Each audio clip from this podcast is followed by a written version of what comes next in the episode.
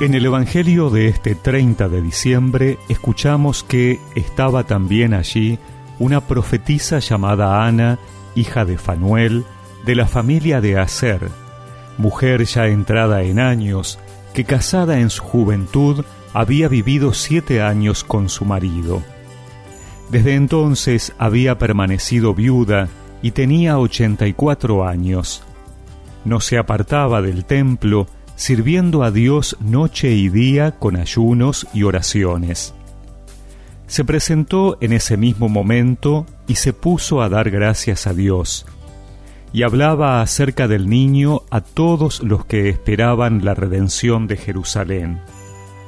Después de cumplir todo lo que ordenaba la ley del Señor, volvieron a su ciudad de Nazaret, en Galilea. El niño iba creciendo y se fortalecía, lleno de sabiduría, y la gracia de Dios estaba con él.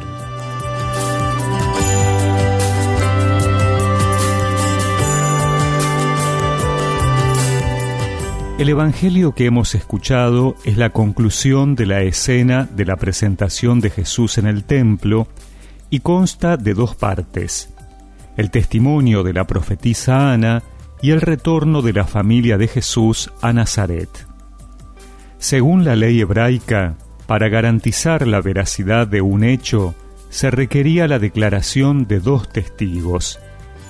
Tras el anciano Simeón, he aquí a la profetisa Ana. Es otra persona pobre según Dios, genuina representante de aquellos que esperaban la salvación de Israel. Ana alaba al Señor por haber reconocido en Jesús niño presentado en el templo al esperado Mesías y difunde la noticia sobre él a cuantos vivían abiertos al evento de la salvación. Después, el evangelista concluye la escena con la observación sobre el crecimiento de Jesús en Nazaret. De la vida oculta de Jesús se dice bien poco, pero este poco es suficiente para captar el espíritu y apreciar el ambiente en que vivía el Salvador.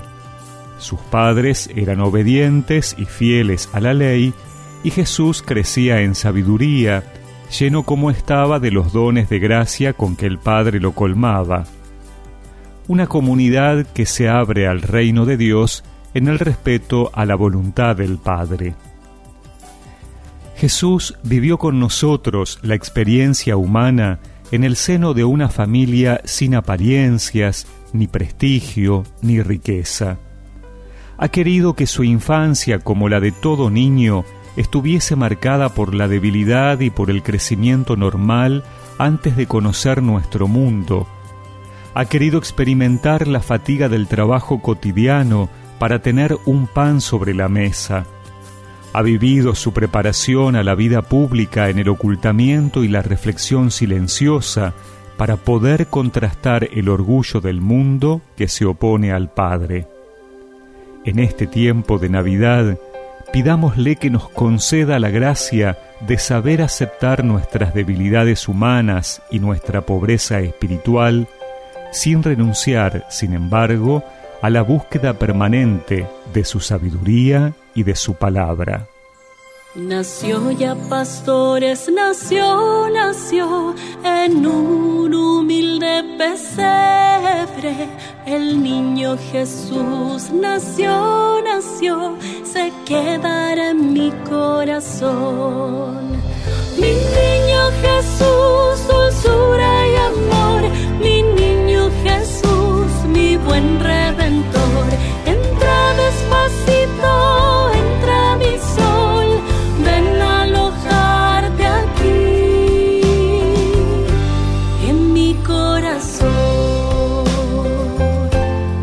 y recemos juntos esta oración.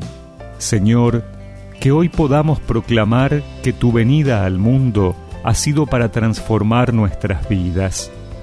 Enséñanos el camino a vivir la salvación desde nuestra humanidad redimida por ti. Amén. Y que la bendición de Dios Todopoderoso, del Padre, del Hijo y del Espíritu Santo los acompañe siempre.